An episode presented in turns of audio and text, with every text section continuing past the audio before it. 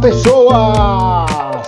Sejam bem-vindos a mais um Montagem Paralela, o meu, o seu, o nosso podcast de cinema e série. Eu sou o Luiz Ferro, me acompanhando aqui, Silvio Leles. E aí, seus amantes de coisas obscuras, como é que vocês estão? Coisas obscuras, coisas horrendas, coisas nojentas, coisas gore. É disso que nós gostamos. Tem muito disso hoje. Né? Cara, falando em gore, assisti Terrifier, porra, o 2. Assim, eu vou, vou, confessar que eu não sou, assim, um grande fã do cinema gore. Desculpa aí, gente. Desculpa aí, grandes fãs. Desculpa aí, Silvio, que eu sei que você, você curte, né? Eu gosto. Não, eu gosto, gosto assim, eu gosto, mas assim, eu não sou aquele cara que vai cavar profundamente, não, cara. E se puder evitar, eu evito. Em prol da saúde mental. É, tipo, eu, nessa série assim, que a, gente, a série que a gente vai falar hoje, eu vou, a gente vai aprofundar mais nisso, mas até que eu gostei. É, é um gore leve, né? Um gore acessível. Assim, acho ah, leve, não, não é leve, não é leve. Acessível, não é leve. É, acessível. é, tá, beleza, aceita essa palavra. mas então vamos nessa, vamos lá, vamos falar da série de hoje, vamos embora.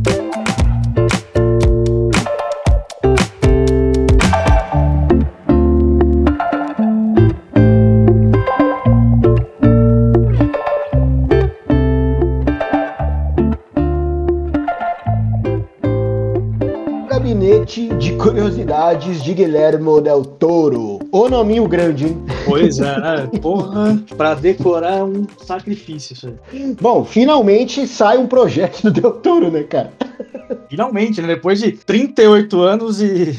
Ô maluco azarado, viu? Pois Tudo é. que o maluco põe a mão é cancelado, é uns projetos que não vai pra frente. É, ele quer fazer os bagulho na cabeça dele, o estúdio não quer, simplesmente assim. É, então, eu não, não sei, tipo, a, o, ele era para dirigir o Hobbit, né, o, o a trilogia. Ele, acho que o problema foi que queriam fazer uma trilogia e ele não, né? É, ele queria, acho que ele queria fazer uma coisa mais enxugada, né? É, acho que tava certo.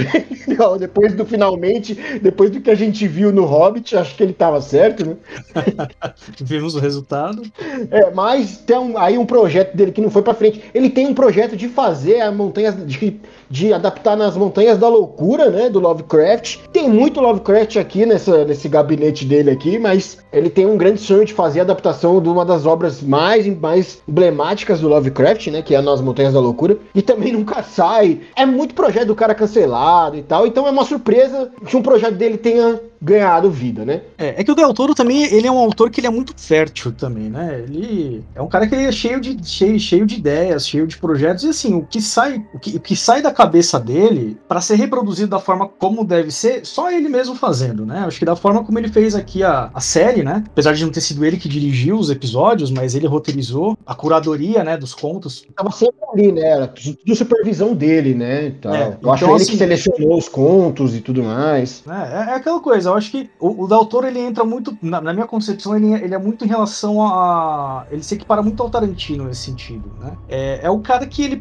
para fazer o que espera-se que aquele, aquele diretor faça, o estúdio tem que dar liberdade integral pro cara fazer, sabe? Tipo, ele tem que ter aquela, aquela confiança de, cara, deixa comigo, eu vou fazer o bagulho, é um bagulho mais psicodélico que você vai ver na sua vida, mas vai ser muito bom. E só que ele não tem muito, ele não, não ganhou esse espaço, né? Da, ainda, claro, tem um estúdio que abraça, e, e é uma pena, porque até agora que a gente vê né, em tela das coisas que ele já produziu, é, sempre deu material muito bom, né? Até os filmes do, do, do Hellboy, né? Tem aí mais essa pegada mais de, de super-herói e tal, que ele deu a cara dele e funcionou muito bem, né? Pra estética que se espera de Hellboy. E então acho que, pô, né? É uma pena que o tempo inteiro ele, ele seja boicotado, porque acho que se ele tivesse mais liberdade, a gente teria muito mais material bom aí do Guilherme Del Toro pra gente poder, pra gente poder assistir, viu? Eu acho que depois de ver essa série aqui, eu discordo de você, mano. Sério? E, a gente vai aprofundar mais quando a gente for entrar nos episódios, né? Mas assim, é um cara que ele tem muito carinho dos fãs, né? A gente gosta muito do que ele faz. Apesar dele ter feito poucas coisas, as poucas coisas que ele fez é, é, são muito boas, né? É, pô, ele começa ali, acho que a aparecer mesmo com, com o Labirinto Fauno, né?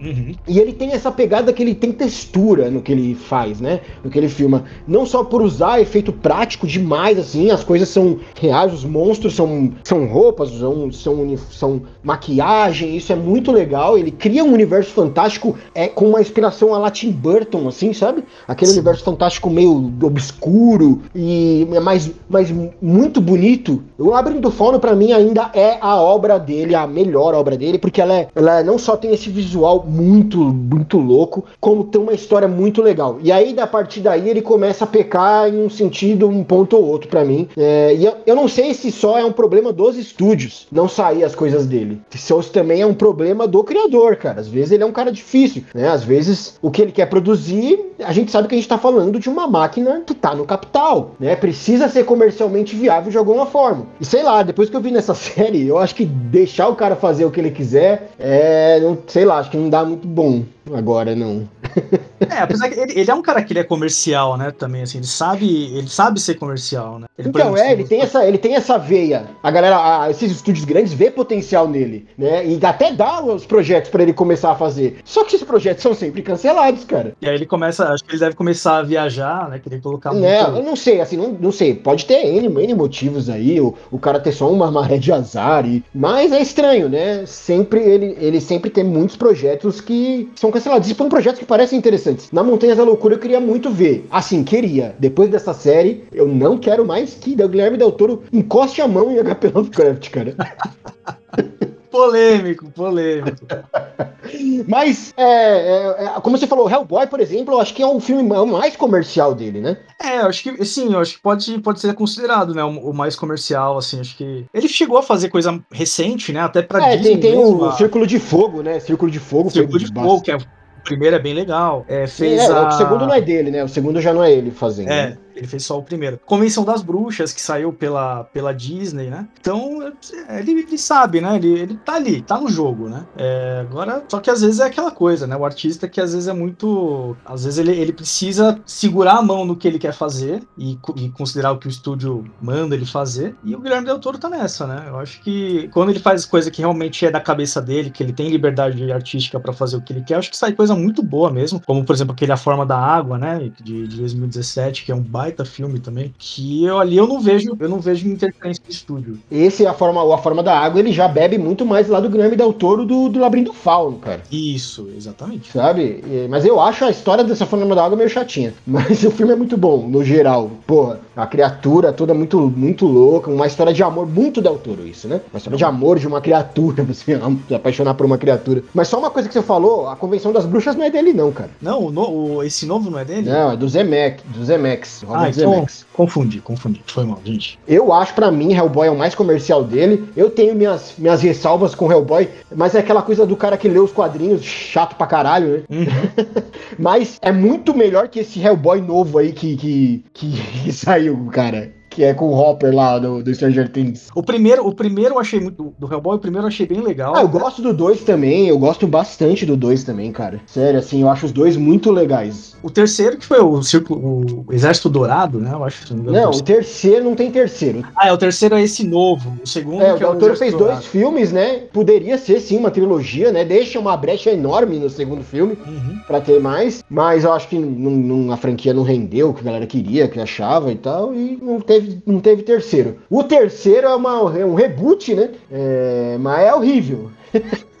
é horrendo. É um reboot que não deveria existir, pelo amor de Deus. E esse, esse reboot tem a participação do autor, né? Aquilo que a gente já, já comentamos aqui, né? O, o Minhola, o Mike Minhola tá, tá, participa diretamente dessa série e ela é péssima. É, não, não garantiu o sucesso. Que nem sempre, nem sempre a participação do autor é uma coisa boa. O cara tava amarrado, tava, tava amarrado no estúdio. Mas enfim, é, autor é esse cara que tem muito projeto cancelado e sai essa série da Netflix. Cara, eu não tava sabendo dessa série. Você tava sabendo? Sinceramente, eu fui pego de surpresa. Assim, não, não sabia que ia rolar esse ano. Foi, foi assim, foi, foi surpresa mesmo. É, então, eu fiquei sabendo mais quando já tava meio que pra sair. A Netflix soltou umas coisas. É, aí eu fiquei sabendo e tal. Mas foi bem perto já de sair a série. É, até porque a gente fala, pô, alguma coisa do Guilherme Del Toro, né? O pessoal vai fazer um burburinho aí, mas também não vi nada, não. É, mas então saiu a série, né? O Gabinete de Curiosidades de Guilherme Del Toro, que é uma antologia, né? Uma antologia de contos de horror, né? Que pretendem ser de horror, horror fantástico, pode-se dizer, né? Nem todas são muito horrendas. É, acho que a maioria não é, né? É, mas é uma. Pra, mano, eu gosto muito da ideia de antologia. Cara, É, uma, é um tipo de série que eu amo, amo. É um formato que eu gosto bastante também. É, dá a oportunidade de se contar várias histórias poderosas e você e a cara, o cara tem que ser tão bom em narrativa que ele tem que contar uma história naquele tempo, daquele único episódio, sabe? Construir um cenário, isso eu acho isso muito interessante. É, a gente tem. A, voltou muito essa moda, acho que principalmente por causa de Black Mirror, né? Uhum. É, a gente tinha lá atrás, tinha Twilight Zone, eu acho que essa série do, do Del Toro faz muito paralelo com a Twilight Zone, é, mas a gente já tinha isso, né? O Twilight Zone lá antigão, que era preto e branco, é, ele já era uma antologia. E se a gente parar para pensar, a séries lá dos anos 90, 80, Star Trek, Arquivo X, apesar delas terem uma narrativa maior por trás delas, a maioria dos episódios eram antologias. É, era, era, era o caso do dia, né? Era... É, era isso, o caso do dia. E são os melhores episódios. Sim, sim. É, os episódios da narrativa mesmo, eles são até meio chato. É, acaba que o pano de fundo acaba sendo meio chato, né? Acho que o.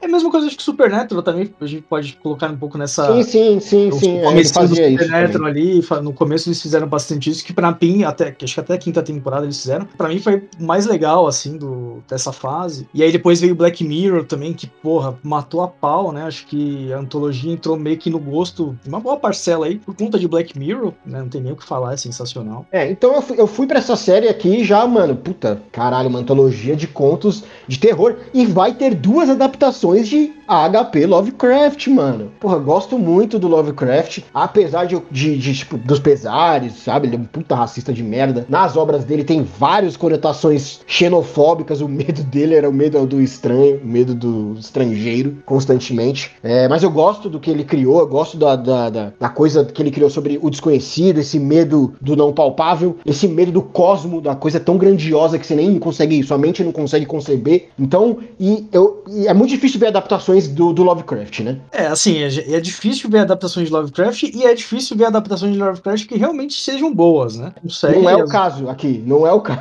É, né, assim, eu, tenho, eu, tenho, certas, eu tenho, eu, eu, eu, tenho certas considerações, acho que eu fico meio que no meio termo aí, mas a gente vai discorrer melhor sobre isso. Mas Lovecraft realmente não é, não é fácil de ser adaptado, né? É, isso acho que é, divide muitas opiniões, né? Entre é, ah, como, como se adapta Lovecraft. Eu, por exemplo, vejo Lovecraft em qualquer filme de terror, ou terror de modo geral, ou horror, né? Eu vejo, eu vejo ele um pé de Lovecraft, mesmo que indiretamente, né? Assim, você sempre é um cara que ele não foi um pioneiro, mas ele é proeminente dentro do do cenário. Então acho que muito, Mas a gente vai, a gente fala, a gente fala mais lá nos episódios que adaptaram as, os contos do Lovecraft, né? Vamos, vamos comentar episódio por episódio na ordem, na ordem certa, na ordem que eles saíram, né? Bora. Então essa, essa antologia abre com, com o conto Lote 36, né? O conto é escrito pelo próprio Del Toro, né? E é dirigido pelo Guilherme Navarro, que também dirigiu, ele dirigiu é, acho, Hannibal, a série Hannibal. Isso a série do Hannibal. Dirigiu Narcos também, né? Acho que eu não sei se é a série inteira, mas eu acho que alguns episódios aí ele, ele fez a direção.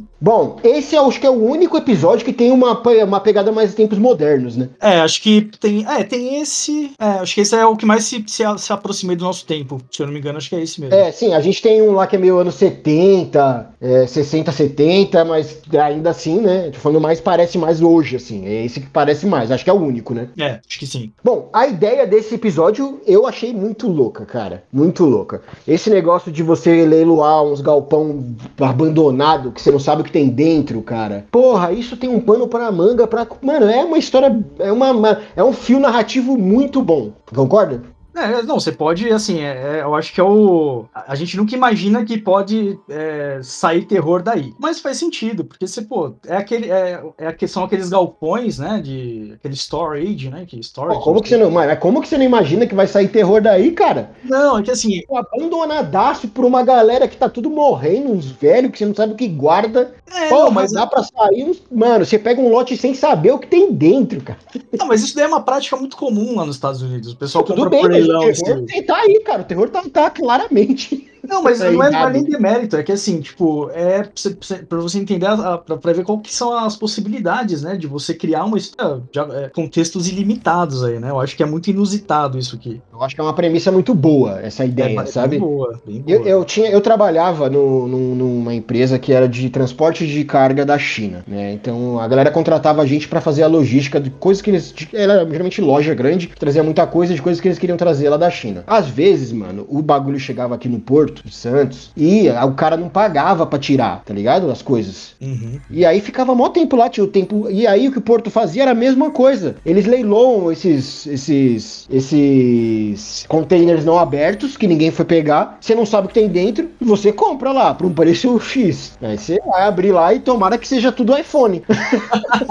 Pô, isso, não, mas tem, tem um pessoal que trabalha, tra, é, faz parte do trabalho da pessoa, né? Comprar esses, esses lotes aí que são abandonados lá e o pessoal compra pra revender e tal. É, e essa série, claramente, aquela galera tá, tá nesse ramo, né? Esse, o personagem principal, ele tá, ele vive disso, parece, né, cara? É um cara que compra lote e revende o que tem lá dentro. Tim Blake com uma cara de maluco, doido. Esse cara tem a cara de doido, né, mano? ele, tem, ele tem mais cara de louco que os velhos que guardam os, os, os negócios do demônio. Mas, mano, eu já falo aqui que todo esse potencial do episódio para mim é completamente desperdiçado. Nossa, acaba numa bobagem sem tamanho. Olha, eu assim, é um episódio que ele começa, ele se desenvolve muito bem. Muito, muito bem. E o problema é esse porque chega no final, ele acaba justamente quando não deveria acabar. É quando você vê que pô, o clímax tá ali, tá no, tá no auge do clímax, e você fala, e, e acaba. Aí você fala, que? E não tem nada assim, sabe? O episódio é tudo construído é, em cima do quanto esse cara, esse, esse Nick Appleton, que é o personagem do Tim Blake, quanto ele é escroto racista, é desses americanos malucos aí, bolsominion, que tá fechando estrada se pendurando em caminhão. ele é, é mas é, mas é isso aí. É, ele é mó escroto com a, com a, com a mulher lá que é, que, é, que é imigrante, aparentemente a gente nem sabe, só porque ela parece, não quer dizer que ela é, ela pode estar nascida nos Estados Unidos, ser americana tanto quanto ele. É, uma família latino-americana, né, acho, alguma coisa assim. E ele é mó escroto com ela, o lote que ele compra é de um cara nazista, coincidentemente ele não sabia como a gente falou, o lote é comprado sem você saber. Uhum. Mano, eu falei, mano, o episódio vai trazer, mano, um final Cara, eu fiquei muito mal acostumado com Black Mirror, cara. Com Black Mirror, sabe? Com os final, com uma narrativa tão bem construída, com um final que te dava um, uma mensagem, um negócio. Não que tudo precise ter lá uma mensagem sobre a sociedade e, e tudo mais. Um blow mindzinho também não faz mal a ninguém. Ah, é, cara, não. Foi, mano, que broxante esse final. Tudo bem, a, a tiazinha vê ele lá, a mexicana. Puta, tô chamando a mulher de mexicana, tá vendo? Ah, mas ela é latina, ela é, dá pra entender porque assim, tipo. Ela vê, tem esse final né? Que ela, pô, vai se fuder, né? Seu babaca morre aí agora, que você foi mal escroto comigo, mas, cara, muito fraquinho. Não, fraquíssimo. Muito fraquinho. Achei o argumento muito bom, mas, cara, e é o maior. Olha, vou te falar que é o maior problema dessa série, cara.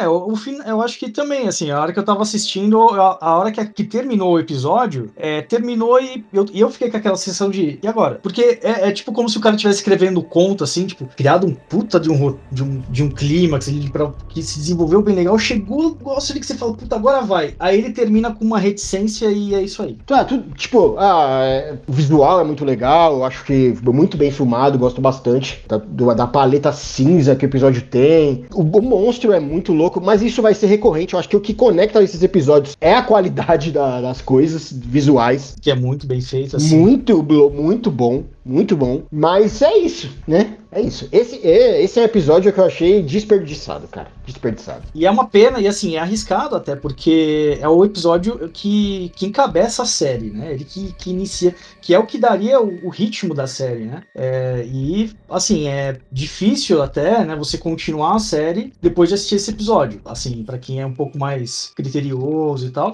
Eu acho que é muito aquela coisa, puta, mano, se todos os episódios forem assim, são oito episódios, se todos forem assim, você fala, tem embaçado, hein? Eu eu vendo em retrocesso, né? Eu saí animado até assim. Falei, ah, beleza, né? Até que foi. Acho que a proposta é, é essa, não, não, né? Mas ainda achei com esperança de que os outros episódios fossem, fossem dar uma melhorada. Mas já começou meio com. Começou meio mal. Bom, aí vem o segundo episódio. É importante falar que essa série não saiu de uma vez, né? Ela saiu episódios em cada dia. Foi meio maluco as, as datas que ela saiu, né? Então, aqui, eu não sei como que foi aqui no. No Brasil eles não, lançaram igual. uma vez. Foi né? igual. Não, não foi não. Foi? É. Então... Não, não foi não. Nossa, nem tinha. Ó, dia 25 eles soltaram o episódio 1 e 2. Aí no dia 26 soltaram o episódio 3 e 4. No dia 27 soltaram episódio, o resto dos episódios. Ah, tá. Não, teve no dia 28 também. É, eles foram soltando dois episódios por dia. É, eu achava que eles tinham, que tinham lançado tudo, tudo de uma vez. Mas eu esperei sair tudo e vi de uma vez. É, eu também. Sem saber. pois é. Vamos então. O segundo episódio, que é Ratos de Cemitério, né? Isso aí, direção de Vincenzo Natali, é, cara que já. e que foi escrito por ele, inclusive, né? Esse, esse, esse, esse episódio, né? Foi baseado aí no conto do, do Henry Kuttner. E, bom, é assim, um episódio que é, começou a me instigar aí. Esse é um episódio que ele dá uma. Pelo menos para mim, ele deu um tom assim que foi até que deu uma, uma renovada na, no interesse de continuar assistindo a série. Eu acho que ele, ele trouxe aí essa. Uma premissa bem legal de um cara que ele é cheio de dívida, né? Ele administra um, um cemitério, tá cheio de dívida, e para pagar essa dívida ele começa a saquear os, as covas, né? Dos pessoal que, que, que, que já morreu. Tá tendo uma infestação de rato lá, né? E aí, por conta disso, os ratos estão sumindo com os corpos. Aí você já imagina, pô, mas como é que o rato tá? Não tá nem comendo os corpos, tá sumindo com os corpos. E, esse, e aí já, isso já instiga pra caramba. Você fala, porra, mas onde que vai dar isso aí? Confesso que eu, esse episódio, assim, eu achei ele bem bastante, bastante interessante. E tu, o que, que você achou? Puta, achei uma bobice. Sério? Ratinho aí puxando o corpo, cara. Mas assim, com o desenrolar do episódio, é, até que ficou melhor, né? Porque depois mostra que tem um, tipo um templo embaixo lá, né? Dos, do, no, embaixo do, do cemitério. E isso pode ter influenciado os ratos. E aí já entra bem a influência Lovecraftiana na coisa, né? Nesse, nesse episódio. O primeiro já tem também, aquele monstro é super Lovecraft do primeiro. Aqui já vem. Mas, mano, esse, esse, podiam ter adaptado só contra o Lovecraft. Porra, que tinha coisa pra cacete. Tem coisa pra cacete, né? Mas, cara, no começo, assim, eu, assim, eu achei, eu achei o episódio melhor que o primeiro, mas por quê? Porque ele não me criou expectativa nenhuma, sabe? Eu já tava morno desde o começo pra ele, sabe? não fui, não fui me envolvendo pela história, não me importei com o personagem, queria mais é que ele se fudesse naquele, naquela toca daqueles ratos mesmo. Ah, o cara é meio escrotão também, né? O cara... Ah, mas, puta, você podia pelo menos ter alguma empatia, né? Não, não achei muito bom, não. Mas assim, como a gente já falou, visualmente fantástico, cara. É, o visual é bem, é, é bem bacana, né? Ele, é, eu acho que ele traz ali aquela estética, acho que de 1800 e tanto, né? Que é bem ali contemporânea a Lovecraft, aquela coisa mais. Mas a maioria dos contos ficam mais ou menos nessa época, né? É, acho que é mais ou menos por aí. E assim, que você falou de bobice, né? Eu acho que a bobice, para mim, ela apareceu justamente quando apareceu o rato gigante. Eu aceitei melhor o rato gigante, viu? Eu, se tivesse sido só os ratos, sabe? Tipo, os ratos ali. É... Ia ser meio a Plague Tale, O jogo, a Plague Isso, exatamente. Ia ser tipo uma Plague Tale. É, imagina, uma, uma horda de rato já é medonha, cara. Te come inteiro. Cara, tem um rato aqui em casa. Tô, tô com a porta fechada já faz uma semana. Imagina uma. Uma rata leiteira. É, uma rata leiteira. Rata gigante leiteira. Nossa, velho. Mas eu acho que o único rato gigante que eu aceito é o Mestre Splinter. E olha lá. Como eu disse, esse episódio começou para mim já morno, acabou morno e, né, é isso. Foi um conto. Não, ele é bem. Então, ele é bem morno, realmente, né? A premissa dele eu achei interessante. Eu queria ver realmente onde, onde ia dar. É, eu acho que ele acaba até de uma forma bastante ok, né? Justa até. Porra, os ratos matando o cara dentro de do, uma cova. E depois vem os, os drones que tô lá do, do, do cemitério vindo roubar a cova que ele tava lá. Mas assim, eu acho que é, é, a série ela vai escalonando, né? Ela vai escalonando, vai até. Só que ela parece que ela tá o tempo todo ali só aquecendo os motores. Só que não, não, não engata muito bem. Apesar de ter umas histórias que são interessantes. É, uma coisa que eu achei legal nesse episódio é a filmagem, assim. É... Quando ele tá nos túneis, dá uma sensação mesmo de claustrofobia. E às vezes você fica mó confuso, você não sabe que se ele tá olhando para cima, se ele tá. se ele tá de lado. Então eu acho que a, a, a filmagem, o diretor foi bem criativo ali para filmar esses, esses túneis, né, cara? Que, que, é um negócio difícil de fazer. Pra parecer que ele tá perdidão mesmo ali, você se sente meio perdido com ele ali, cara. Você não sabe pra onde tá indo mais. Porque tem vários caminhos, né? Os ratos abriram vários caminhos. É, por todos os, todos os todos os túmulos, né, cara? É, é, mas é, é um cara corpulento, você fala, puta, como é que o cara tá entrando, como é que o cara consegue? Pois é, mano, ele, foi, mano, ele deu várias sortes ainda, mano. Falei, caralho, mano, esse cara tá vivo. Feio. E o cara ainda dá um tiro no pé, literalmente. Hum, mas é isso. É um conto ok. Né? Pode-se dizer, ok. Ok. Bom, aí vamos lá pro terceiro conto. Terceiro e melhor.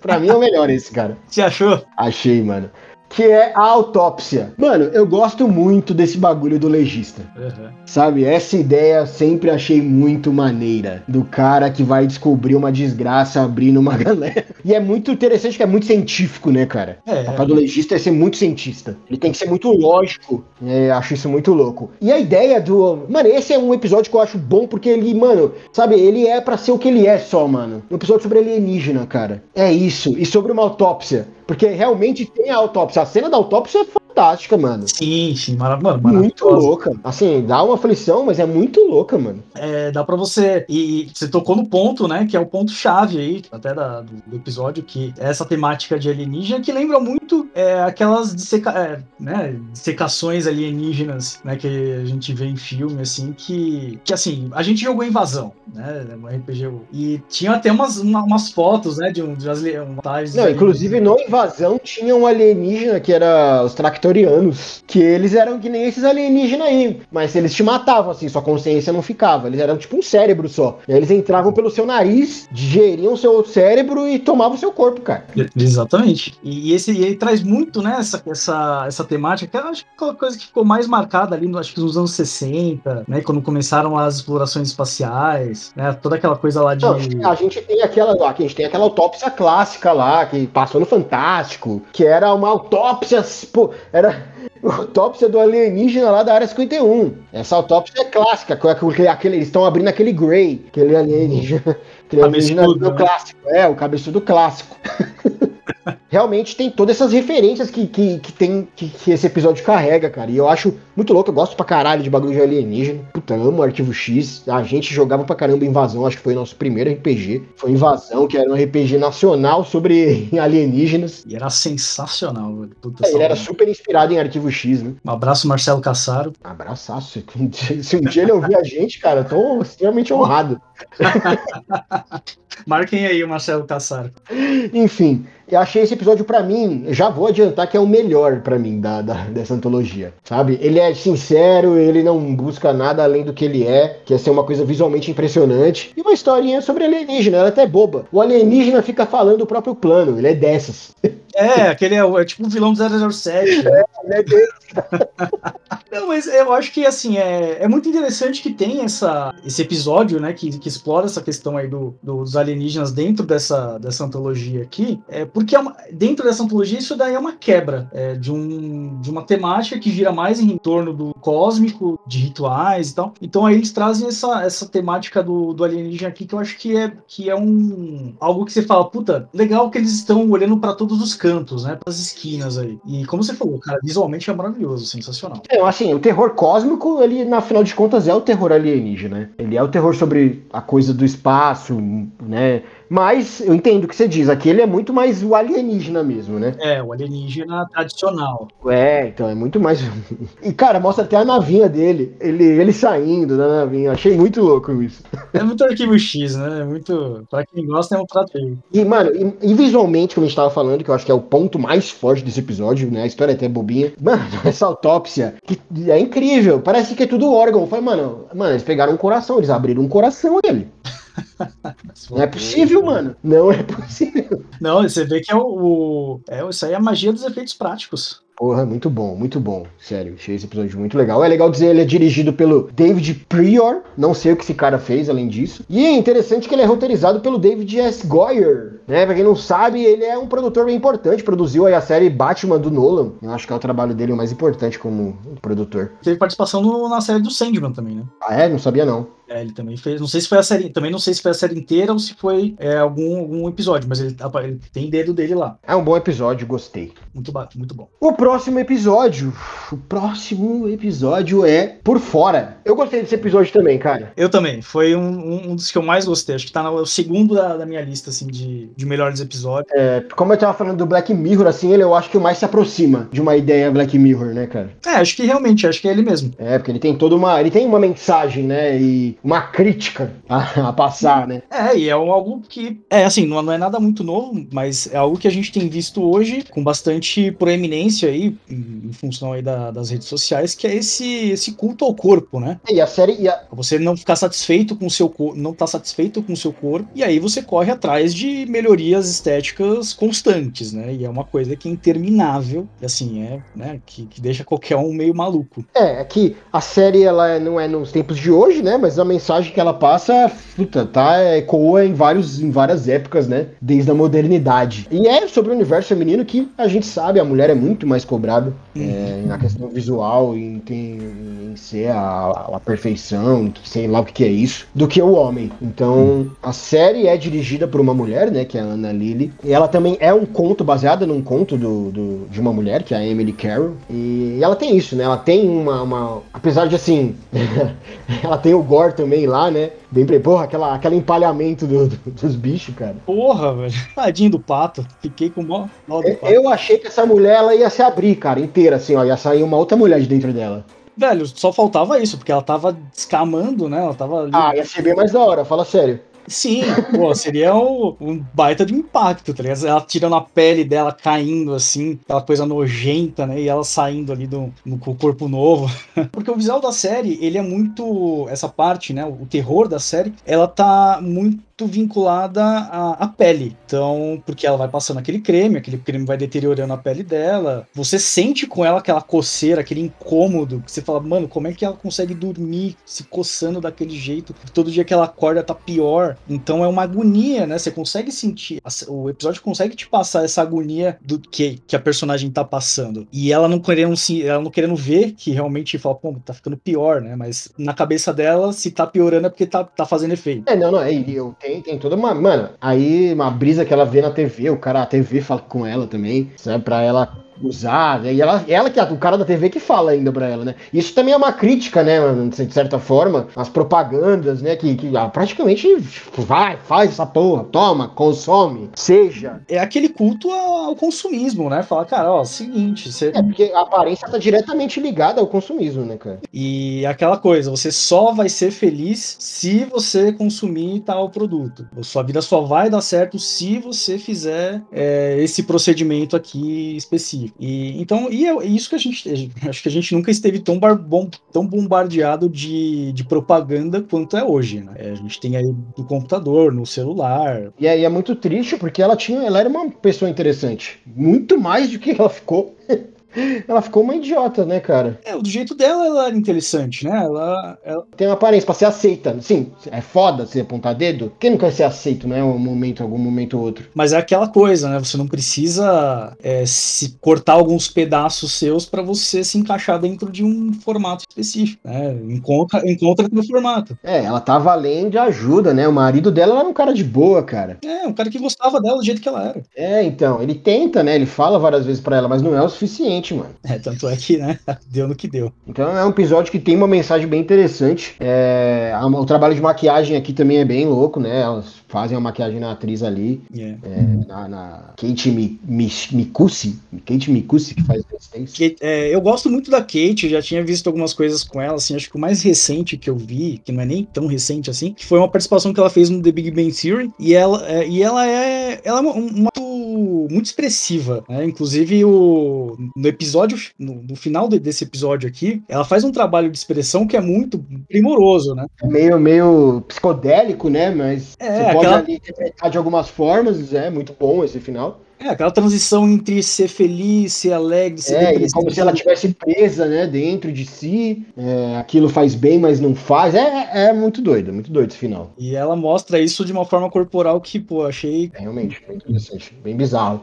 Eu, eu gosto, eu gosto do, que, do ator que faz o marido dela, o Keith, que é o Martin Starr. Ele fez o. Ele fez Silicon Valley, não sei se já, já viu Silicon Valley. Eu cheguei a ver alguns episódios lá que é do, do dos metidos a Elon Musk, né? É, uma galera que tem uma startup lá em, na, na, em Silicon Valley, lá na Califórnia, né? Que é a área de, das grandes startups, grandes empresas de tech, né?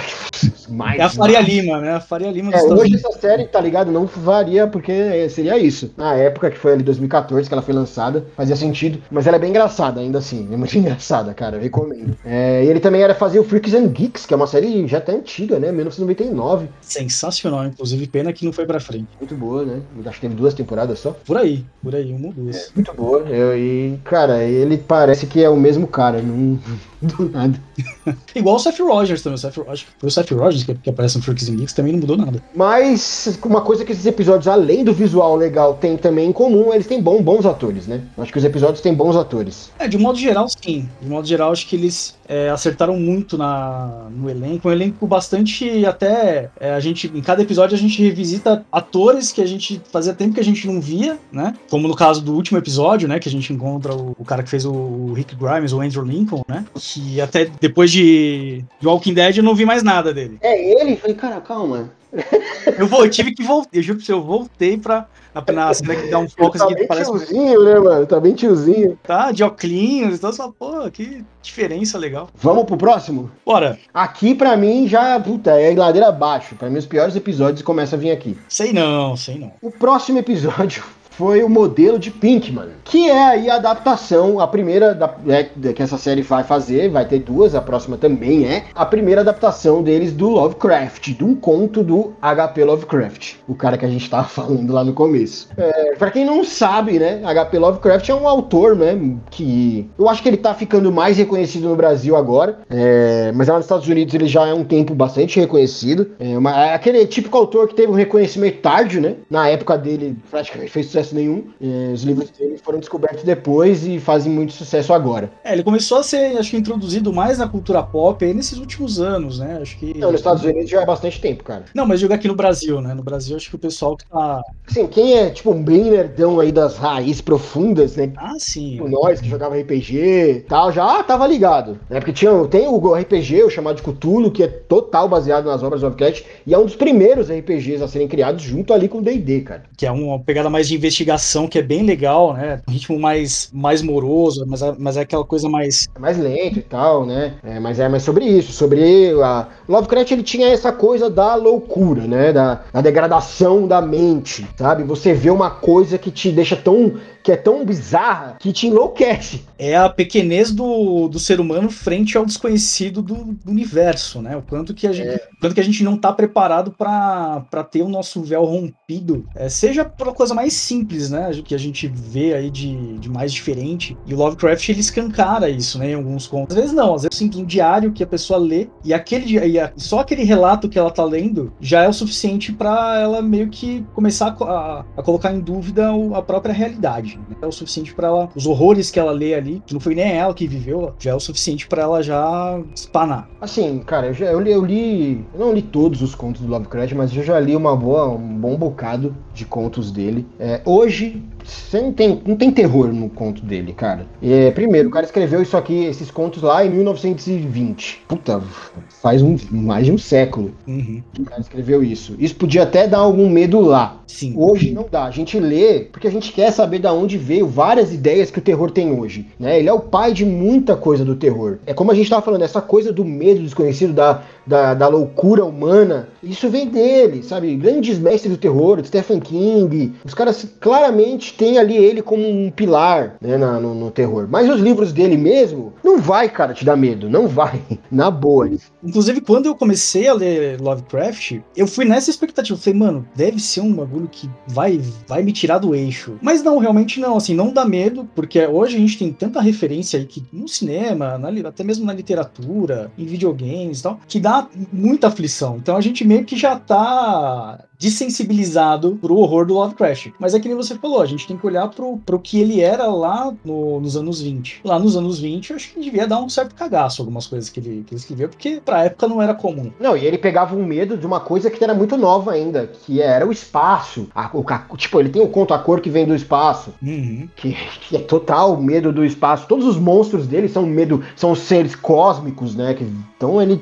E a ciência estava começando a olhar mais pra isso, né, na época. Então, tava um ambiente propício pra isso, pra esse terror dele, realmente na época dá algum tipo de, de medo. Mas hoje a gente, a gente lê pra entender os mecanismos, né? É, o universo que ele criava era interessante, a fantasia que ele moldava é muito legal. Os itens, né? Os itens que ele. Que é o mais conhecido hoje, o mais conhecido é o Necronômico, né? Acho que. Mas ele tinha lá, ele, ele criou toda uma atmosfera com, com os anciões, com o sacerdote. A ideia dele nunca foi ter um universo, universo construído de forma lógica. Depois que a gente foi querendo dar sentido e criou os mitos de ah, tal e tentou criar. Uma certa ordem nessa, nessa, nesses contos dele, como se fosse uma, um único universo. Mas a, a pretensão dele nunca foi essa. Foi sempre só tirar da cabeça dele aquelas ideias que ele tinha e. E ele escrevia de um jeito muito único, né? Porque não, não são contos com uma prosa no, normal de livros, de histórias, vai ler um Harry Potter lá e tal. Não, os contos dele eram. São, são até um pouco difíceis de você começar,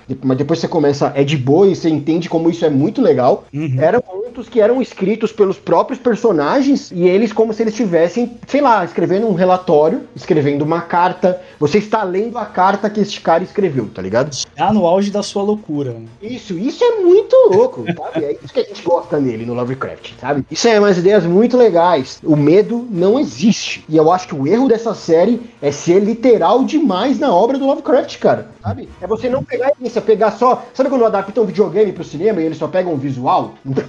É o cosplay, né? É o... É, cara, eu acho que sim, esse episódio, esse episódio aqui, o modelo de Pinkman, eu já li esse conto, eu gosto pra caramba desse conto, é um dos contos clássicos do Lovecraft, e é horrível esse episódio, horrível. É, eu, eu assim, eu, eu não acho que ele, porém, ele não é bom. É, e eu acho que ele é desnecessariamente longo. É, e assim, só que o legal dele. É, É uma narrativa mega confusa. Ah, sim, isso sim, né? Uma hora o cara tá sonhando, você não sabe mais o que é sonho, o que é realidade. Não, se fosse a ideia fosse passada dessa forma, beleza, seria uma escolha, não, mas isso é só mal feito mesmo. É, então, mas exatamente, não é uma escolha, é, é mal feito mesmo. E aquela coisa, né, da, é, do que, que é beleza pra uns, né, é, não é pra outros, né, de repente tem pessoas que encontram beleza é, no bizarro, né, como é esse caso aqui do, do, do modelo de Pinkman. Beleza, a gente não gosta dos filmes do, do, do Guilherme Del Toro? É, sim, então. Mas o Guilherme Del Toro ainda tem uma, tem uma, tem uma sensibilidade. Então, mas aí é que é o erro, da, aí é que é o erro dessa, desse episódio.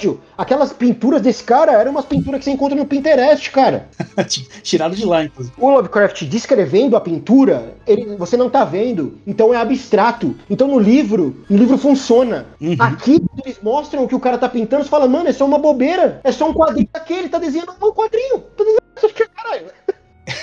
É, mas tem a- mas os elementos do quadro, por exemplo, né? A história por trás do quadro, Coven reunido, é, e aí eles num banquete, aí o banquete é o, é o marido da, da, da bruxa. Bobajada, cara. É Esse... bobagem, mas justifica, justifica o terror ao ver a obra. Não, cara, mas eu acho que tudo bem. Assim, eu, tô- eu não tô dizendo que é bobagem a história, o Coven, a, a mulher que matou o marido, só é bobagem a forma como eles colocaram isso na tela, cara. Uhum. Esse desenho é uma- uma- um desenho que não causa nada, sabe? Talvez se eles não tivessem mostrado os quadros, sei lá, cara, dá um jeito, seja criativo, seja ousado. Acho que a obra do Lovecraft pede ousadia, cara. Eles são literal aqui na coisa do Lovecraft, cara. Fica, é quase uma contemplação. Colocou ele num templo, colocou ele num pedestal e ficou lá louvando Lovecraft. É o que essa série faz, cara. Eu acho terrível, terrível essa adaptação dessa essa leitura do Lovecraft errônea, totalmente errada. É, porque é como você realmente falou. Fora que o, o, o monstro no final, né? Que é quando ele aparece, que ele sai do. O pior, o pior é que ele parece, o queixo dele, não sei se você teve a mesma impressão. O queixo dele parece uma bola de saco.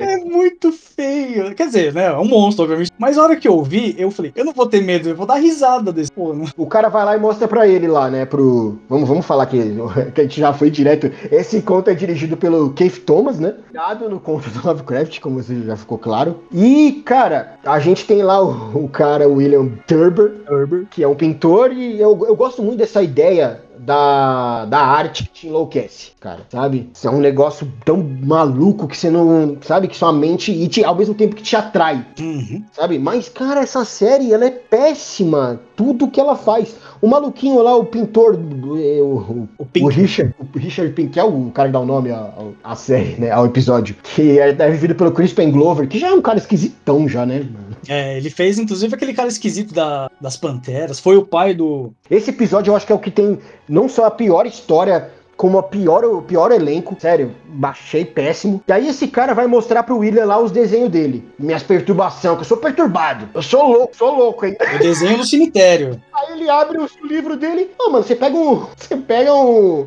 um sketchbook aí de qualquer maluco, você vai ver aqueles desenhos, cara. Pode crer. Entra, entra no Pinterest aí que você vai ver. Ficasse mais na, na efemeridade, não sei. Quisesse adaptar, se propôs a adaptar isso aqui, fizesse melhor, cara, fizesse direito. Não ficasse babando o Lovecraft, mano. Para, parou. É, é aquela coisa de realmente, né? Acho que você, que nem você falou, colocar ele num pedestal, acho que esse é o problema. Em vez de você se basear no Lovecraft, criar uma obra. É o erro, cara, é o erro total desse, desses dois episódios, porque o próximo também é do Lovecraft é o erro, mesmo erro, cara. É o mesmo erro. Sabe? Acho que, que foi, foi reverente demais, cara, nesses, nesses episódios, mano. Faltou um pouco de personalidade. É, faltou, cara. Faltou um toque ali de personalidade, cara. Sinceramente. Você quer falar mais alguma coisa desse, desse episódio que eu acho ele muito não, não, ruim? Eu acho que, assim, é... Não. é, assim, é isso. Assim, né? é... Não, é isso aí. Só isso. Você acabou com o episódio, então eu não quero mais falar dele. Eu tive as considerações. Não, tive. Retiro o que eu ia dizer.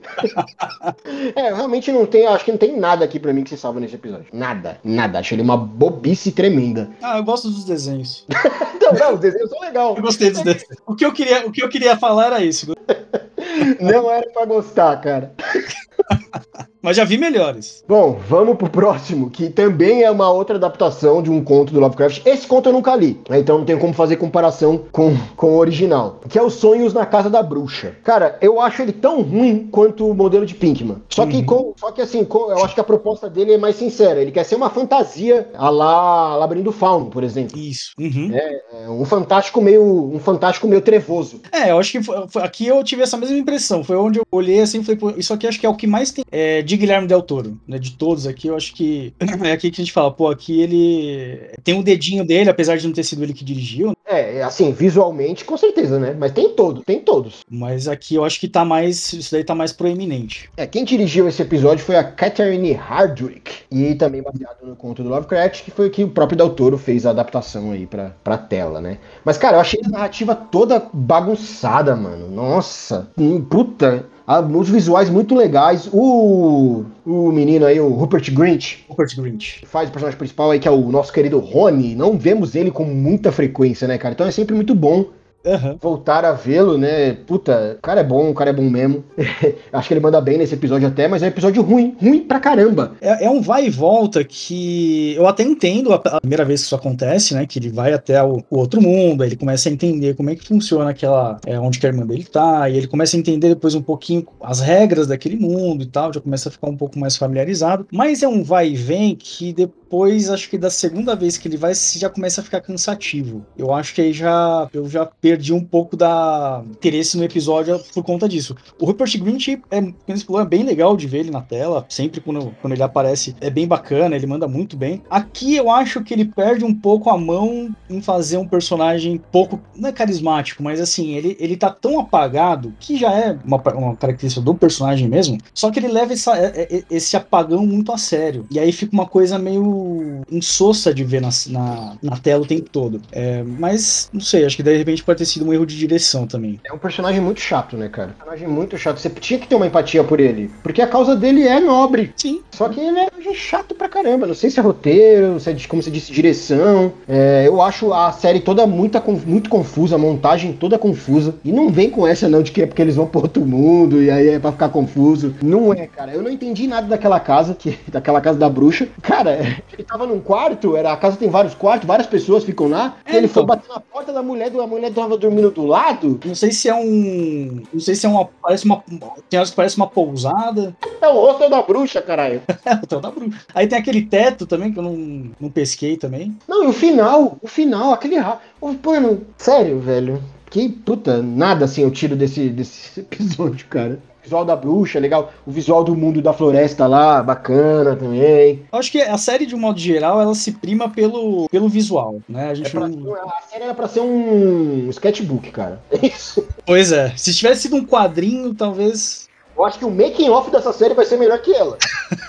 Lança o um sketchbook pra nós aí, pra, pra gente ver, que acho que vai ser que eu gosto desse episódio é uma ideia muito legal, que é a galera que investiga o sobrenatural, né? Que ele faz parte de uma sociedade que, que tenta investigar o sobrenatural, que para dar uma, de, de, uma forma científica, né? É, é meio que aquela coisa, aquele. Lembra muito aqueles é, grupos, né? Dos, da, daquela época, aqueles grupos kardecistas, né? Que pesquisam o outro, o outro lado. Assim, não, cara. Eles são mais cientistas. Eles são mais aquele, aquela associação Terra Redonda que tem hoje, que fala que vai pagar uma grana para quem provar para eles que faz um bagulho sobrenatural sobrenatural. Ah, tá, sei. Eles eram meio que cientistas e eram financiados por um, por um filantropo que queria investigar essas coisas de uma forma científica. Provar de forma que fossem com dados palpáveis, entendeu? Esse era o objetivo dessa sociedade que ele fazia parte. Uhum. Isso encaixa perfeito aí numa historinha de RPG, ó. De várias ideias. Aí, ó, já, já põe no papel, já anota aí. Achei isso muito louco. Isso que eu achei mais da hora da série, não, da temporada, desse episódio. Então, acho que é só. O, o visual da série aqui é o que mais se destaca. Não tem uma- um, um roteiro minimamente bom, né? Assim, ele é coeso em alguns momentos, mas não é, não é nada de. Nada que você fala, nossa, que episódio. assim. acho que, na verdade, a série, a série não teve. Nenhuma série te- nenhum episódio dessa série teve esse impacto. Mas aqui foi só medíocre, né? Bem medíocre. Pra mim aqui, ó, é o ver que Lovecraft não serve pra ser adaptado dessa forma, cara. Parem. Se Del Toro quer fazer não, tem da loucura desse jeito aqui, amiguinho, para. Realmente nem deixem ele fazer, não deixem. Realmente aí já. Vão estragar uma história com um grande potencial, mas ela tem que ser mexida, sabe? Ela tem que ser mexida. Enfim, péssimas adaptações do Lovecraft. Péssimas. Triste. Mas vamos para o penúltimo episódio. Estamos chegando no fim, gente. Fica com a gente aí, caralho. Só mais dois. Que é a inspeção. Cara, eu vou te falar que eu tava apaixonado por esse episódio. Até chegar ao final, né?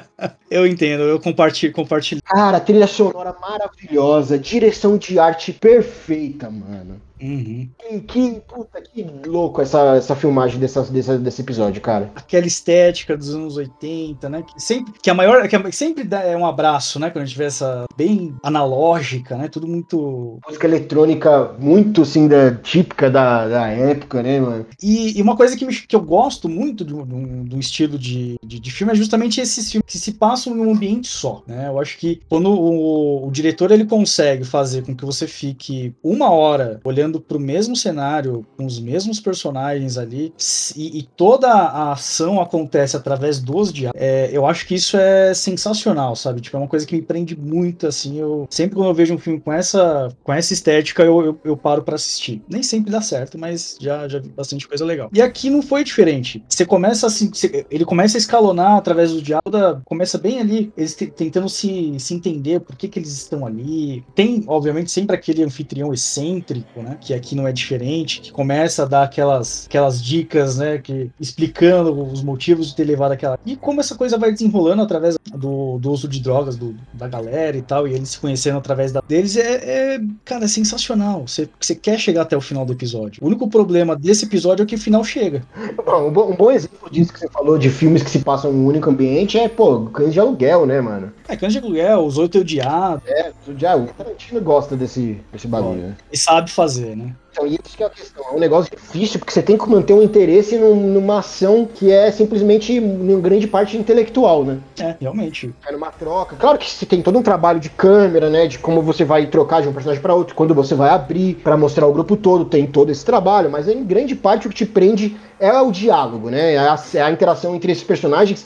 As diferentes. E tem que ser bons personagens, né? Tem que ser personagens interessantes que, que tenham liga na hora que eles começam a interagir, né? Uhum. Mas eu acho que, assim, um dos pontos que esse episódio peca, assim, como é, é um pouco nisso, assim, eu não acho todos esses personagens tão interessantes, é, não acho que eles têm tanta liga, é, não acho que os diálogos são tão interessantes. Eles começam muito legal, mas já começa na metade do episódio, você já começa, puta, mano, pra onde que esse bagulho vai dar? Tá ficando, já tá ficando estranho. Né? não sei. É, e- e- mas o que me prende aqui mesmo é, é a forma estética da construção de todo esse ambiente, a cor escolhida, sabe? É, alguns desses personagens realmente me prenderam pra caramba. O, o anfitrião, que é, que é o Peter Weller, né? Que é o, o nosso eterno Robocop. Uhum. Que eu acho que não foi. Eu acho que ele não foi escolhido à toa pra fazer esse episódio. Eu acho que foi pra ter mais essa referência oitentista aí, sei lá. Um easter eggzinho que eu criei na minha cabeça. Mas deve ter sido. Então, e aí a, a série, aí eu não sabia, porque eles não davam o mesmo tempo de importância pra esses personagens. É, eu sinto, porque, por exemplo, o personagem do Eric André, que é o Randall, que é o músico, é, ele tem mais interação ali. Parece, às vezes eu tava pensando até que, mano, eu acho que o bagulho é sobre ele, eu acho. É, dá a entender porque às vezes ele parece que ele tem ali uma carga de importância maior pro Trião, né? Você acha que é o que gira em torno dele, da música dele, né? De alguma coisa que ele cria. É, então, então eu acho que eles foram- aos poucos eles foram me, me, me prendendo nesse diálogo, assim. Eu acho que começa muito legal. Não tem tofo suficiente. é, tinha que ter acontecido mais coisa, tinha que ter coisa sido, sido mais revelada, sabe? Eles podiam ter interagido mais, todos eles terem mais tempo de importância. E, e aí chega o fim, cara, estraga esse episódio inteiro. o que, que esse episódio queria? Me fala, o que, que esse episódio queria, cara? É, queria ser ruim, né? Sei lá. Final, mano. E, e, e, tava muito interessante, inclusive, por conta que eles, eles fazem questão de, de falar a, a, a, área de atuação de cada um. Então lá a gente tem um músico, né? Tem um. Eu queria saber qual a relação. Por que, que esses caras foram escolhidos assim? É, então, a hora que começa a falar, ah, um é músico, a outra é cientista, tem um, um, um romancista, tem um cara lá que é. É, é tipo aficionado por, é, aficionado por arquitetura, e tem uma médica, né? Que é braço direito lá do, do, do esquisitão. Aí você imagina, pô, deve, as profissões deles, né? Deve, deve fazer algum, algum sentido aqui nessa narrativa. E no final não, tem impacto nenhum, não tem, não tem influência nenhuma. Que eu acho que é uma puta perda de oportunidade nesse sentido. Eu fiquei assim, tentando buscar lógica. Falei, mano, será que eu tô burro? Sou, sou eu que não tô sabendo consumir as coisas, que tô querendo construir lógica, né? Tudo. Não, mano, mas você tá construindo uma narrativa, tem que ter alguma coisa, cara. É, velho. Tá entregando coisas. Não fechou nada, não deu nada, não sei o que que aconteceu, bicho, mano. É, e, e, assim, aí quando chega, que eles chegam na sala, finalmente eles vai, vai ser revelado o motivo deles estarem. É, revelar o propósito. É, aí eles. Aí mostra lá o, a estatueta, né? Que o anfitrião ele conseguiu. A estatueta eu achei que tem. tem aí eu falei, pô, legal. Então eu acho. Vai, tava aceitando. É, eu falei, não, legal, aqui a estatueta, ok. Tipo, pô, o cara. Eu acho que ele deve ter trazido aqui pessoas de diversas áreas, talvez para poder, cada um na, na seu modo, dar uma concepção para esse objeto que tá na. Mas ele chega a comentar uma coisa assim, não fala lá dentro? Ele não fala um bagulho, ah, eu trouxe cada um de uma área, mas no fim não tem diferença. Uma área, exatamente, ele fala, e no final não tem. Podia ser três maluco cracudo. Pego aleatoriamente ali. Acho que os cracudos iam gostar do, do é, ia ter dessa porra aí. E aí acaba que, meu, vira uma coisa física, aquele horror físico, né? De novo, trazendo Lovecraft também de uma forma, acho que muito, bastante deturpada, né? E assim, falou, porra, não. Aí virou um, virou um terror qualquer de um monstro que sai correndo atrás de todo mundo. Aí tem ali a galera que tá tentando sobreviver, e aí no Por que, que uns sobreviveram, outros não? Por que, que aqueles dois, o músico e a cientista, sobreviveram? Pois é, cara. Aí o Hector, que até então não tinha feito porra nenhuma, ele quer ser o herói, né? Quer pegar uma K-47 que tava na. Tem uma hora que ele tá chorando. O cara fala, é, essa K aqui. Aí ele chora. É. O que que é, mano? Trazer algum simbolismo pro uma K-47. Não, cara. Só pra... É só para justificar que tem uma arma ali, que essa arma vai ser usada em alguma cena só. E aí você vê, assim, o monstro saindo pelo esgoto, depois que, que o problema todo já se instalou. Aí dá aquele, aquele. Abre, né? Abre o plano, aí você vê a cidade inteira e aí o monstrinho lá. Uma cidade vagabunda que tem clipe aí de música fazendo a cidade melhor, hein, cara? Porra, nem, nem, nem fala. Cidade safada, velho. Apesar de eu achar esteticamente legal e tal, assim, não ligo tanto, é bem mal feitinha, né? Ah, não, é bem chinfrim, é bem chinfrim. Mas, pô, aqui eu acho que foi, assim, um, um dos maiores uma das maiores perdas de oportunidade que eu já vi dentro de, de algo audiovisual, assim, porque realmente é desperdiçaram um baita de um potencial aqui. Nossa, mas ó, na metade já tava com medo, cara. Porque eu falei, mano, tá muito complexo. Esses caras vão terminar isso como, velho? Pois é. terminaram, não terminaram. Não, não terminaram. Zero. Ah, faz isso aí, ó. Um monstro. A gente não sabe mais o que fazer, termina do jeito que tá. Mestre, o mestre tá sem ideia, velho. É, pode crer. Não sabe o que filmar. O cara tá fazendo uma aventura mó complexa, chega no finalzinho, ah, mano, foda-se. Vocês de qualquer jeito, né? Chamaram o Stephen King pra terminar. Bom, Vamos para o último episódio, oitavo e último episódio, que é o, o Murmúrio. Cara, de terror, assim, eu acho que ele é o que me deixou mais, mais com mais medinho, assim. É, então, eu acho, eu falei que a, o segundo episódio, tinha comentado que tinha o segundo episódio que eu mais gostei, que é aquele da estética, né? O primeiro foi esse, é, não porque realmente ele é muito bom, esplendoroso, não, porque todos os contos aqui são muito medianos, né? E esse aqui, ele é um mediano pra bom, porque ele traz um pouco daquela, aquele terror mais dramático, né? Tem ali uma, uma camada. Assim, se a gente parar pra pensar no que essa série tá se propondo, essa, esse episódio aqui, ele é um terror mais. É, como que eu posso dizer, mano? Ele é mais. Pé no chão, pé no chão é foda, cara. Ele tá mais próximo que hoje, sabe? Uhum. Então ele é mais fácil pra um público geral gostar. Sim. É, assim, é que ele tá no final, né? O cara tem que chegar até esse aí, pô. Que inclusive é um ponto também do Guilherme Del Toro, né? É esse, esse o, o murmúrio, né? O ponto é dele também. Assim, eu gostei também desse. Ele tá ali no meu top 3, com certeza. É, então, os três, os meus top 3 aqui é, pra mim, primeiro é a autópsia, depois é aquele por fora da, da, da menina, né? Que quer ser, ser bela e se enturmar. E o terceiro é esse aqui, é o murmúrio. Eu acho esteticamente muito louco, cara. É, esteticamente, e, a... e aí ele, aqui ele traz mais um, um foco maior para a interação do casal, né? Da, das ações ali, do, do- da química que aquele casal, aparentemente, eles começam a demonstrar certa química, apesar que não é muita no começo, e aí essa dissipação, e aí depois essa, esse, esse rompimento aí, já, né? no Ponto de do casal ali ter, entrar naquela crise ferrada que eles estão. É, mas aqui, Tem bastante química entre eles. O que acontece é que eles têm um trauma no meio ali, a mulher não consegue superar e o casal tá em crise. Fora ali do marido e mulher, eles têm muita química. Cara, eles têm o mesmo, o mesmo amor pelo, pelo- pela, mesma, pela mesma coisa. E isso não é fácil de você conseguir. No, no- assim, não digo que isso é o ideal, talvez seja até ruim, mas pra eles funciona muito, aparentemente. É, o que une eles, assim, eles têm, lógico, um, um carinho, um respeito ali mútuo, é, mas você percebe que a união, acho que o mais forte da união deles ali é, Ah, mas eu acho que é mais por parte da ela, né? Por parte da, da esposa, né? é, pai da esposa. evitando essa, essa proximidade, ela tá nesse trauma, nunca fala sobre o filho. O marido, né, que é o, que é o, que é o Edgar, vivido pelo a- Andrew Lincoln, como a gente falou, é o, o Rick, né, do Walking Dead. Grande Rick. Rick, saudade do Rick, cara. Rick clássico. É, o, é o Rick, Rick clássico, Rick roupinha de policial. Gostava mais dele com o Chapeuzinho. É, chapéuzinho e roupinha. É, o, é, então, é o clássico. Ele tá tentando, cara. Ele tá tentando reatar esse relacionamento, sabe? Ela é que, ela que tá resistente, mas tem uma química clara ali, sabe? Ela ri, ela fica feliz com ele. Se aproximar mais, ela, ela afasta, né? É, e aqui é, é- tá claro, né, que essa série, que, que esse episódio aqui, ele, ele gira em torno do luto, né, acho que é o tema principal aqui, e que ela não conseguiu, na, quando, a, quando a filha morreu, não conseguiu, não conseguiu chorar, né, a perda da filha, não processou a perda da filha, até que isso trouxe aí pra ela essas complicações no casamento, como uma pessoa mais, mais embotada e tal, até que eles vão até essa casa e ela começa a ter essas visões aí da, do menino que morreu, que inclusive quem matou foi a mãe do menino, e depois a mãe do menino se mata. É, e, aí ela, e aí, assim, é, e aí ela com- começa a processar a perda da filha a partir do momento em que ela começa a se preocupar com o menino que já morreu, né? Com a história dele, é, quem era essa criança, é, como que ela morreu. E aí ela começa a ter aquela, aquele ímpeto de querer ajudar aquele, aquele espírito, que de uma forma até materna. Que, e aí quando ele, ela livra aquele espírito do menino, né, que ele encontra finalmente a luz, aquilo é a salvação, é a salvação do, do moleque e também assim, enquanto mãe lutada, enquanto mulher, enfim. Então é assim, eu acho que que faz eu gostar desse, desse episódio, mais do que todos os outros, acho que é a sensibilidade com que com como é tratado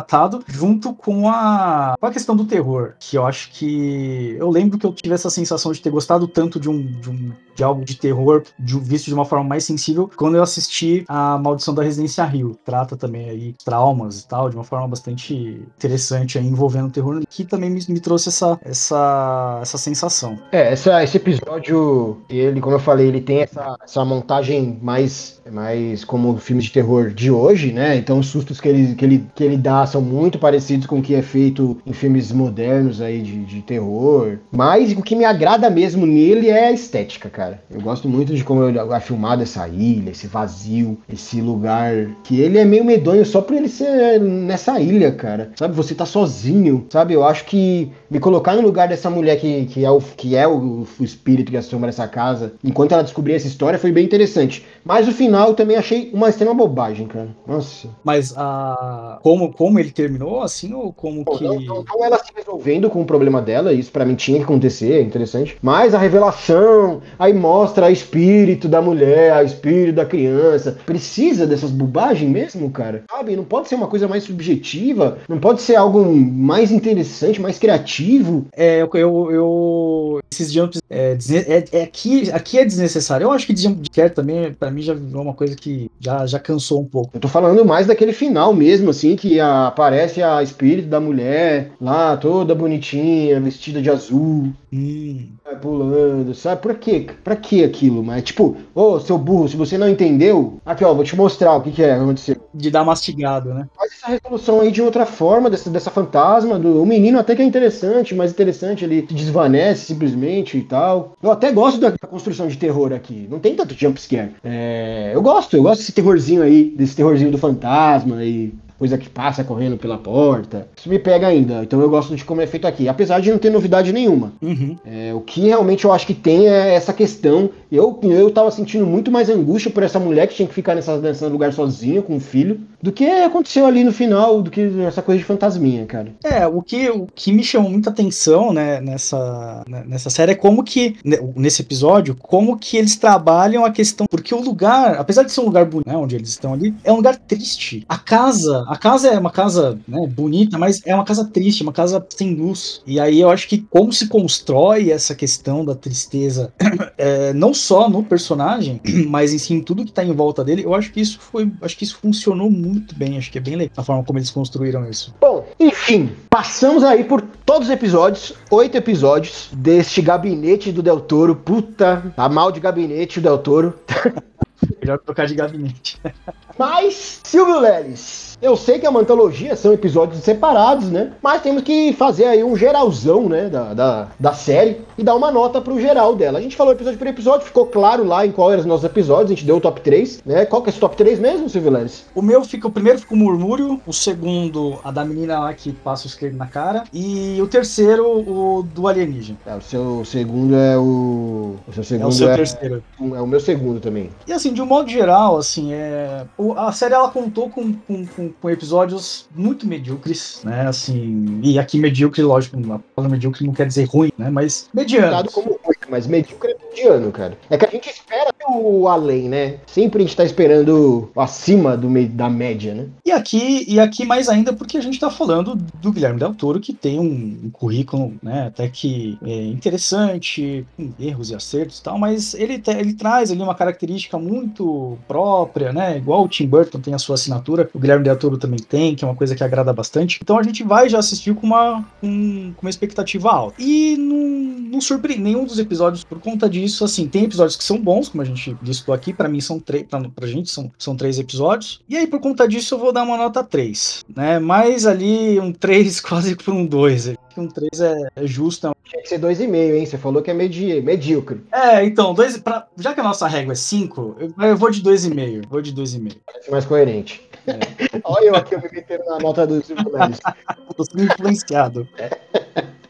Bom, olha, o que essa série veio para me mostrar, me, me, abrir os olhos, porque eu era desses caras que viviam querendo adaptações do Lovecraft. Eu já estava cético depois que eu assisti A Cor que Caiu do Espaço. Eu sei que você curte. Uhum. Não acho assim um lixo completo, mas como adaptação do Lovecraft, acho que ela comete praticamente o mesmo erro. Hoje, agora, vendo o mesmo erro que essa série faz, que é ser muito, muito literal na, na obra dele. Então aí a série serviu para me abrir os olhos. Não quero adaptações literais do Lovecraft. Pelo amor de Deus, cara. Vamos interpretar, vamos pôr, vamos aí, diretor, vamos escritores.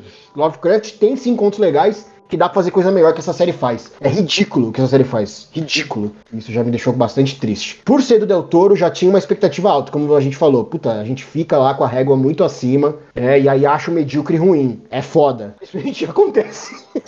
Faz parte do jogo. E, e, puta, depois dessa série, Del Toro caiu um pouco no meu conceito, ó, cara. Achei tudo que foi feito aqui bem, assim, como você falou, medíocre, mas medíocre por ruim, cara. Inclinando ali, sabe? Uh, querendo ir por ruim. Opa, caiu no ruim. Se tropeçar, fica ruim.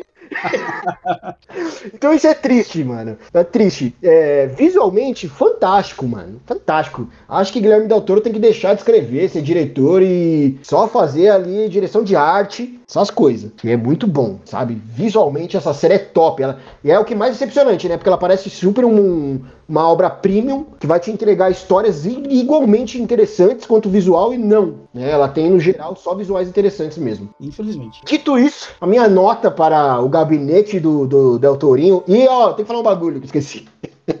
Amanda. Que as aberturas do Del Toro horríveis, mano. Ah, aquele, as introduções que ele faz, né? É muito legal essa ideia, mas eu não gostei, cara, do jeito que tava, tava ali. Não sei dizer direito, mano. É, passou, pra mim passou muito despercebido, pra falar a verdade. É, também. não, eu não entendia nada. Eu entrava no episódio ainda sem saber nada do que ele falou, velho. Pra mim, as aberturas do, do Goosebumps, aquela série lá de. Era, eram mais interessantes do que essa daqui. Pois é. Bom, de tudo isso, agora sim, agora finalmente, a minha nota para essa série é 2. 2, cara. Como eu disse, inclinando por ruim ali, passei um. Triste. Né? Vamos ver, não sei se vai ter mais temporada. Espero que tenha. Gosto muito de antologia, espero que, sei lá, dê melhore nas próximas temporadas, né? É, é, pano pra manga tem, material pra ser trabalhado de monte aí, ainda mais nessa, nessa temática aí. Se eles forem, se eles forem pegar Alan Poe, Lovecraft e Stephen King pra adaptar para os contos deles, né? Pra, pra adaptar pra, pra série, vixe, a gente tem pra mais de 10 anos aí de. É, mas acho que eles podem ficar nessa aí também de pegar uma galera, um- uns contos de uns autores não tão conhecidos e tal. É, mas contos interessantes, né, gente? Ou escreve contos originais pra própria série, né? Porra. Mas enfim, obrigado você, meu amigo, que nos acompanhou até aqui. Sei que deve ser uma ou duas pessoas. Obrigado, mãe. Muita gente começa, mas a maioria não chega no fim. a gente é muito ruim assim, gente, pelo amor de Deus. A gente é tão enfadonho. Obrigado você, guerreiro, que chegou até o final deste episódio. Curta nossas páginas, nossas redes sociais, nossos. Tudo aí, Blau e Pleu. Essas bagulho aí que vocês estão ligados. Comenta no episódio, mesmo sabendo que ninguém vai comentar. Mas é bom, faz um esforço. Até pra discordar, discorda. O Discord, ele. A discordância também dá engajamento. Pô, você falar isso, aí o cara não vai discordar, mano. Enfim, galera, é isso. Um abraço e até o próximo episódio. Falou.